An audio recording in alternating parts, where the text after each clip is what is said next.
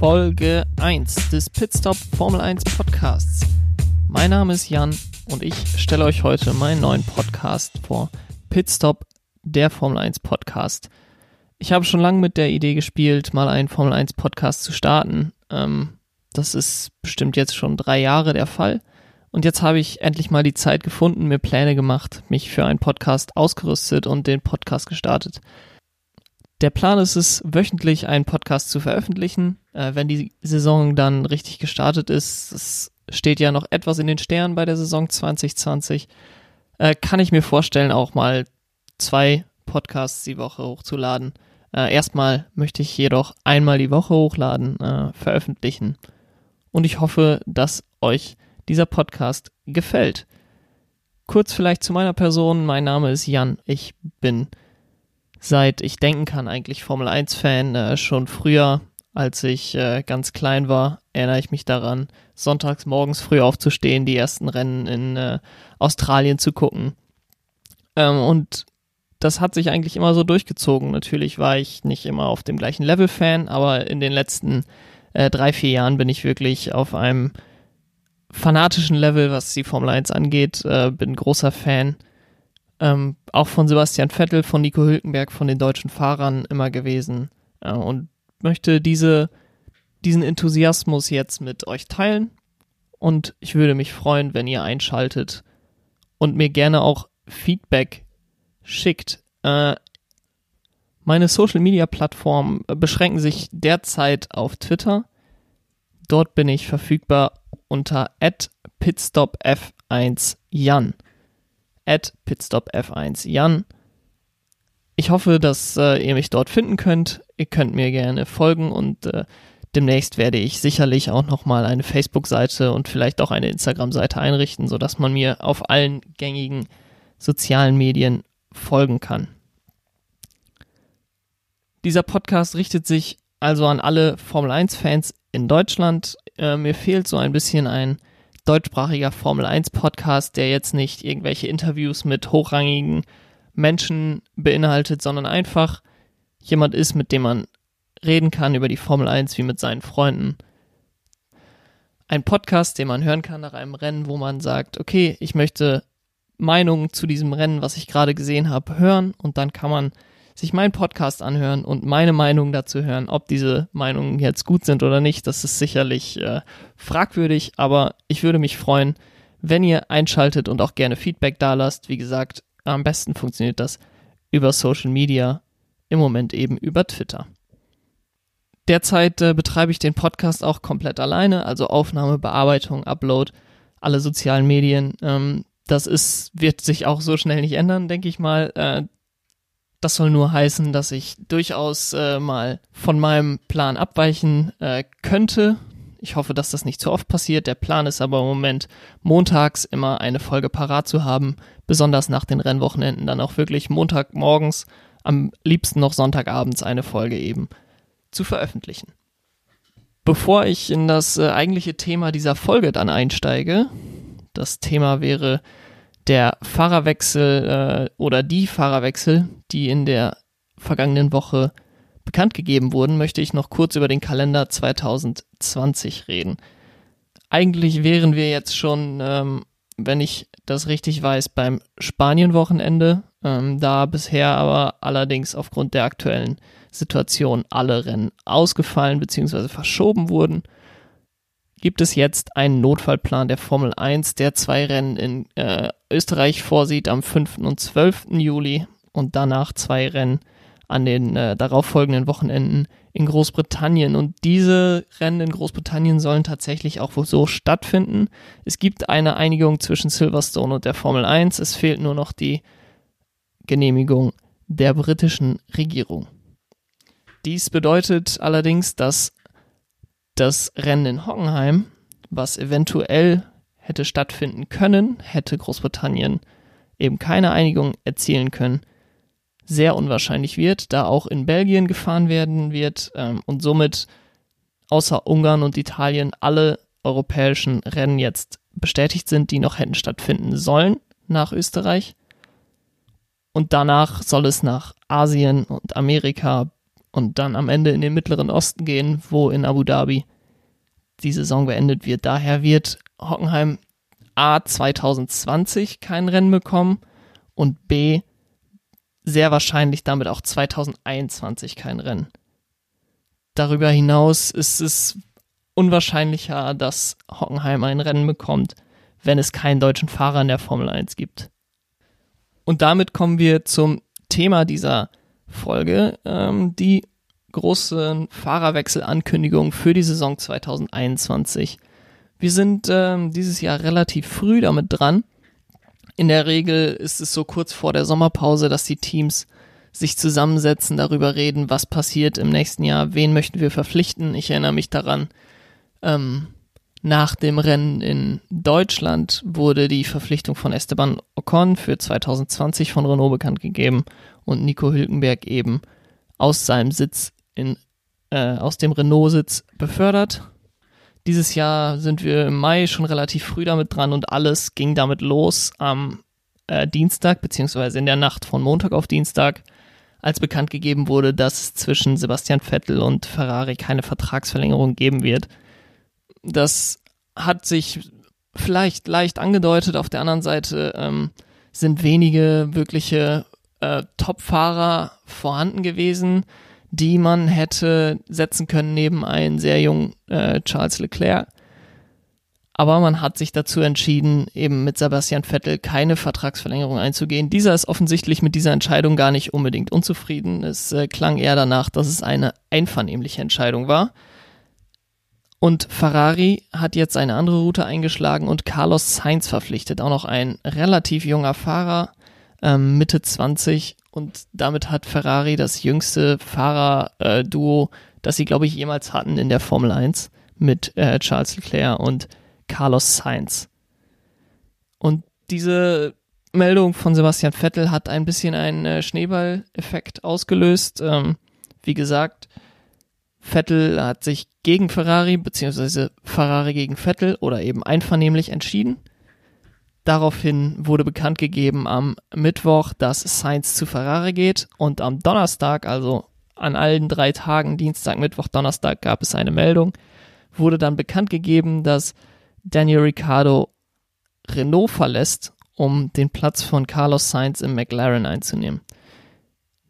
Das war wahrscheinlich die größte Überraschung, denn es wurde direkt nach äh, Vettels Abschied von Ferrari vermutet, dass er für den McLaren-Platz in Frage kommt, äh, aufgrund seiner Verbindung zu Andreas Seidel, der ihn damals früh unterstützt hat in der Formel 1. Ähm, aufgrund dessen, dass äh, McLaren mit Lando Norris einen sehr jungen Fahrer hat, der durchaus die Unterstützung von Sebastian Vettel noch hätte gebrauchen können.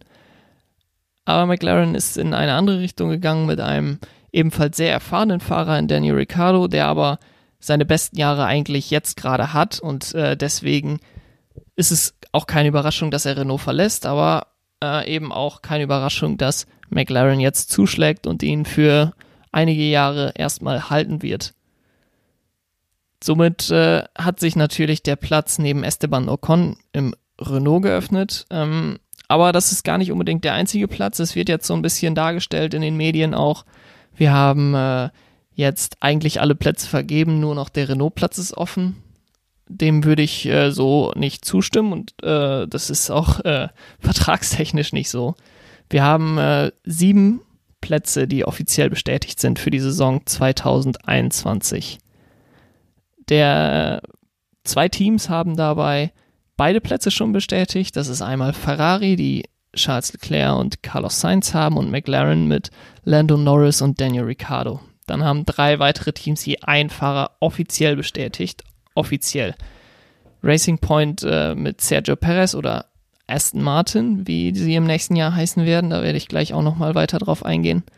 Äh, Red Bull hat Max Verstappen für 2021 schon gebunden und äh, Esteban Ocon ist bei Renault bis 2021 ebenfalls gebunden. Damit haben Mercedes, Williams, Alfa Romeo, Haas und Alfa Tauri keinen Fahrer für die nächste Saison bestätigt.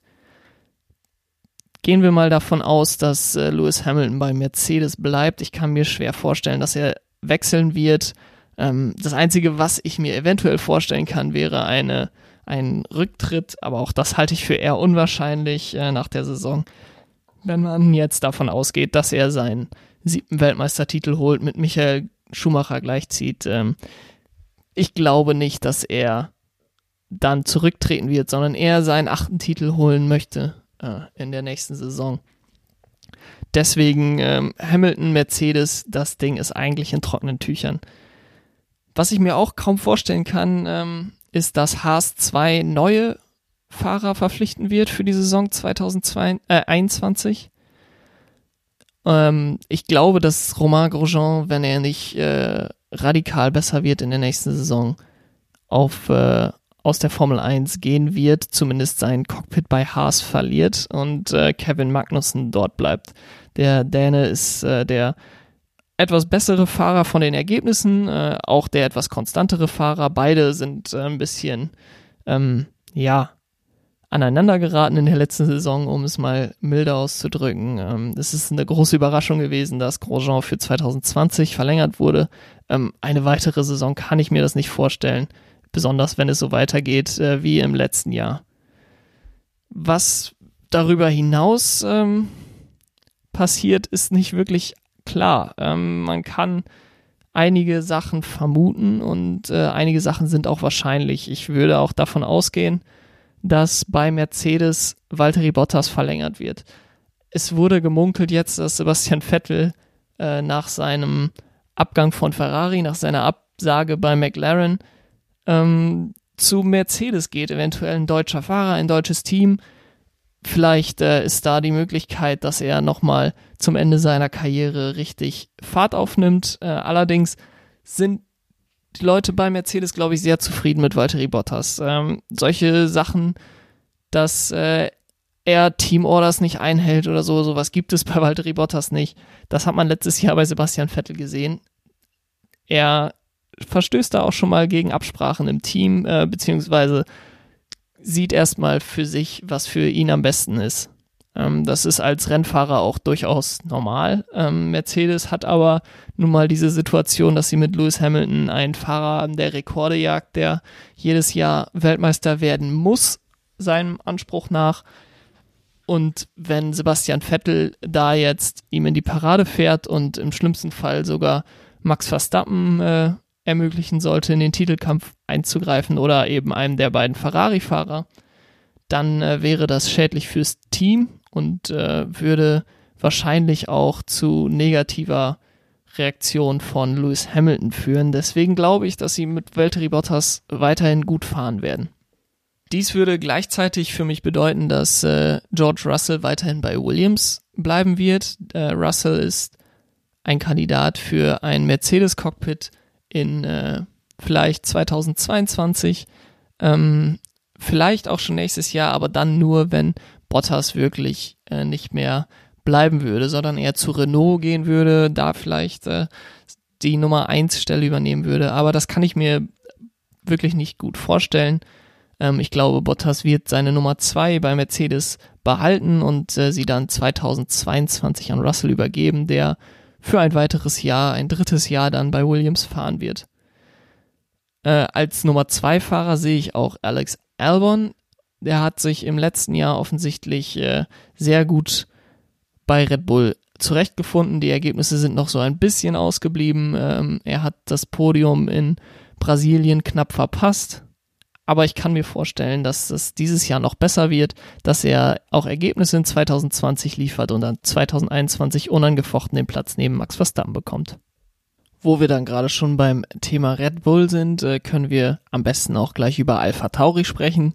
Der äh, neu benannte Toro Rosso Rennstall hat auch noch keinen Fahrer bisher für 2021 bestätigt. Ich kann mir eigentlich nichts anderes vorstellen, als dass zumindest Pierre Gasly sein Cockpit behält. Ich bin gerade nicht super fit, was die Nachwuchsfahrer bei Red Bull betrifft, aber was man so hört, ist äh, da relativ wenig in Aussicht, was wirklich für ein äh, Formel 1, wer wirklich für ein Formel 1 Cockpit in Frage kommt. Man hat ja auch Alex Albon äh, von außerhalb reingeholt, also nicht aus dem Young Drivers Program von Red Bull. Ähm, deswegen ist da neben Gasly noch einen Platz frei bei Alpha Tauri. Eventuell behält Daniel Quert äh, diesen Platz, wenn er gute Leistung bringt in diesem Jahr. Eventuell ähm, holt man sich aber auch einen weiteren Fahrer nochmal aus einer, äh, einem anderen Junior-Programm und bringt ihn eben in das Alpha Tauri-Team. Wenn wir bei Alpha schon sind, ich äh, nehme diese billige Überleitung jetzt einfach mal und rede dann über Alfa Romeo. Ähm, Kimi Räikkönen ist jetzt schon gut über die 40. Äh, ich glaube, dass nach dieser Saison Schluss ist für den Finn und äh, dann Antonio Giovanazzi äh, trotzdem bei Alfa Romeo bleiben wird. Äh, es ist ein italienisches Team, es ist ein italienischer Fahrer ähm, und diese Kombination möchten sie, glaube ich, ganz gerne beibehalten. Ähm, und dann kann ich mir vorstellen, wenn die Leistungen stimmen und äh, selbst wenn sie nicht überragend sind, äh, dass Mick Schumacher aus der F2, aus dem Ferrari Young Drivers Program aufsteigt äh, in den zweiten Alfa Romeo neben Antonio Giovanazzi ähm, und 2021 sein Formel 1 Debüt geben wird. Damit haben wir äh, Racing Point noch gar nicht abgehandelt. Ähm, die haben, wie gesagt, mit Sergio Perez einen Fahrer für 2021 bereits bestätigt. Als zweiten Fahrer kann man sich fast nichts anderes vorstellen als Lance Stroll. Äh, Lawrence Stroll ist der Besitzer von Racing Point, äh, die nächstes Jahr zu Aston Martin werden, wo Lawrence Stroll sich 25% der Anteile gesichert hat. Ähm, schwierig vorzustellen, dass Lance Stroll seinen Platz verlieren wird.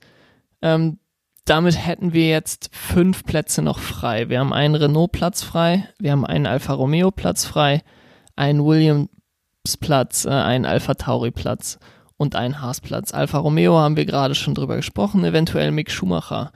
Äh, Williams ist auch eher ein Ausbildungsteam, äh, beziehungsweise ein Team, was auch auf Geld angewiesen ist. Dort wird nicht äh, ausgegeben für Fahrer, dort wird eher Geld von Fahrern verlangt. Äh, wie es bei Nicolas Latifi jetzt ist, der den Platz im Moment neben George Russell hat. Ich kann mir durchaus vorstellen, dass Latifi äh, auch in der Saison darauf bei Williams bleiben wird. Dann haben wir äh, über den Alpha Tauri auch schon gesprochen, dass dort eventuell ein neuer junger Fahrer von Red Bull herangezogen wird. Und damit bleiben eigentlich nur noch zwei Plätze, äh, über die wir jetzt noch reden müssten ähm, und die in der Theorie auch Sebastian Vettel als Formel 1 Plätze zur Verfügung stehen würden. Das wäre einmal der Platz von Renault neben Esteban Ocon und der Platz äh, neben Kevin Magnussen beim Haas-Team. Gerüchten zufolge soll bei Renault Alonso sehr hoch im Kurs stehen. Ähm, ich kann mir das auf der einen Seite habe ich gedacht, naja, äh, Alonso ist jetzt auch schon zwei Jahre dann raus gewesen, er ist auch nicht mehr der Jüngste, geht stramm auf die 40 zu. Ähm, auf der anderen Seite ist er natürlich ein Renault-Fahrer äh, lange gewesen, beziehungsweise in seiner Anfangszeit gewesen, hat seine größten Erfolge mit Renault gefeiert, ähm, hat auch seine bittersten Momente, würde ich sagen, in seiner Karriere gehabt. Äh, in der ganzen Crashgate-Sache in Singapur 2009 äh, hat er zwar gewonnen, aber ich glaube, den Sieg würde er lieber wieder zurückgeben. Ähm, und nach seinem Abgang bei McLaren, er hat durchaus gezeigt, dass er äh, noch ein guter Fahrer ist. Er hat äh, Stoffel Van Dorn äh, sehr deutlich geschlagen äh, in den Jahren bei McLaren. Aber er ist wahrscheinlich auch nicht besser geworden in den letzten zwei Jahren. Ähm, aber wie gesagt, er ist ein Renault-Fahrer gewesen, zweimaliger Weltmeister mit Renault, ähm, Konstrukteursweltmeister. Er ist wahrscheinlich eher ein Fahrer, der sich für einen Platz bei Renault begeistern kann, ohne Weltmeisterschaftsaspirationen zu haben, ähm, als Sebastian Vettel. Und Sebastian Vettel, ich kann mir ihn nicht bei Renault vorstellen. Ich sehe auch äh, ihn nicht bei einem Team, was nicht um die Weltmeisterschaft fährt. Wenn wir dann über den Haasplatz sprechen, wenn wir Alonso bei Renault äh, mal ganz vorsichtig mit Bleistift reinschreiben, der Haasplatz ist kein Platz, der 2021 oder 22 oder 23 oder irgendwann in der Zukunft, vielleicht in der ganz fernen Zukunft, ähm, mal um eine Weltmeisterschaft mitfährt. Ähm, 2021 sicherlich nicht, wenn die Regel, äh, das Reglement sich eben noch nicht geändert hat. 2022 äh, sehr geringe Wahrscheinlichkeit.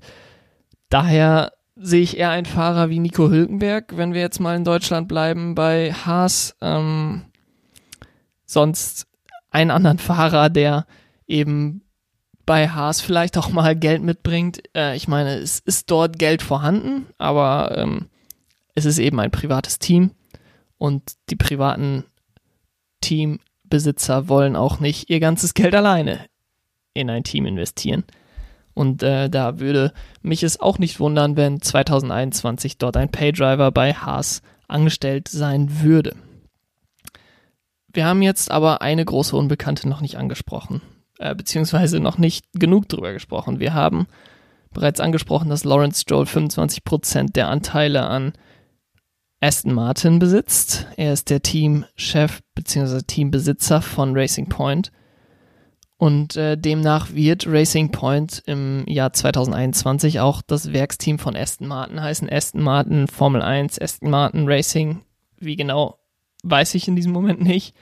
Äh, vielleicht steht es schon fest, ich weiß es auf jeden Fall nicht. Interessant äh, wird es dann aber, wenn man weiß, dass auch Toto Wolf ein Prozent an Aston Martin besitzt. Ähm, und Jetzt wird es vielleicht ein bisschen spekulativ, ähm, aber es ist eine durchaus ähm, denkbare Möglichkeit, dass Toto Wolf bei Aston Martin Teamchef wird. Um das Ganze, dem Ganzen vielleicht noch ein bisschen mehr Kredibilität zu geben.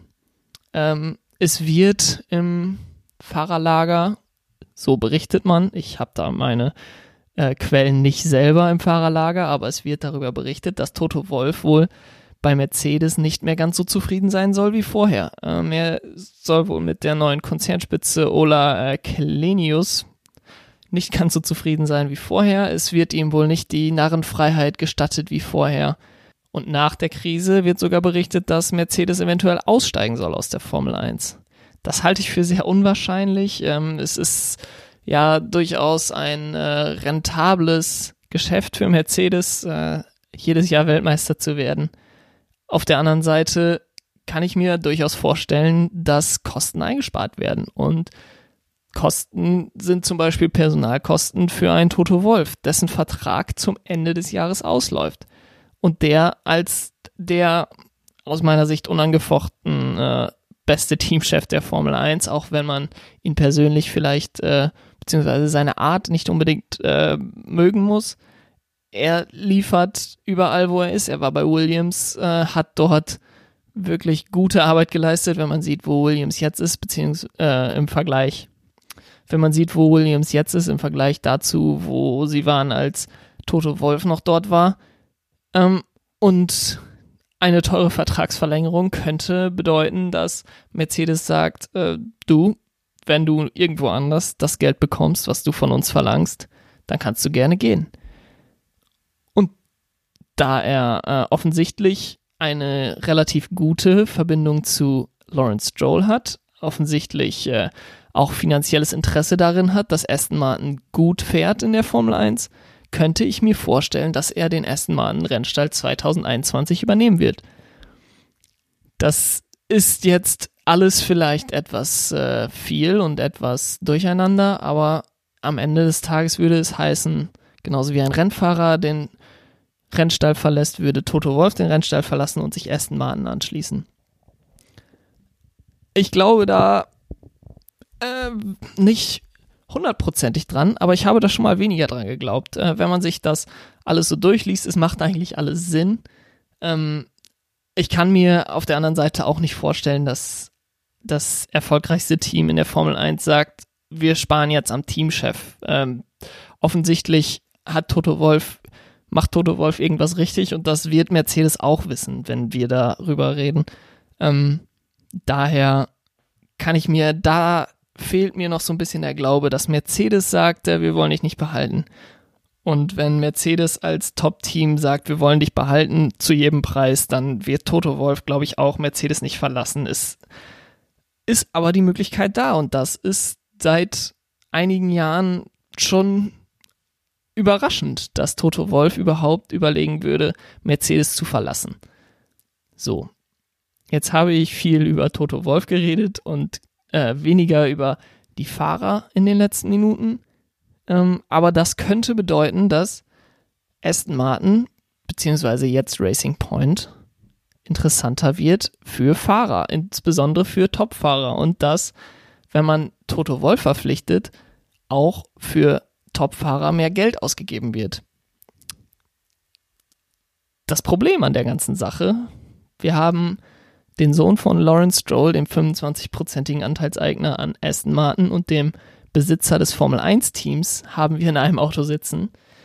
In dem anderen Auto haben wir Sergio Perez sitzen, der nicht nur mit seinen Sponsorengeldern aus Mexiko vieles in diesem Team finanzieren kann, äh, sondern auch einen Vertrag hat bis 2021, was wahrscheinlich noch das ausschlaggebendere Argument sein sollte bei dieser ganzen Sache.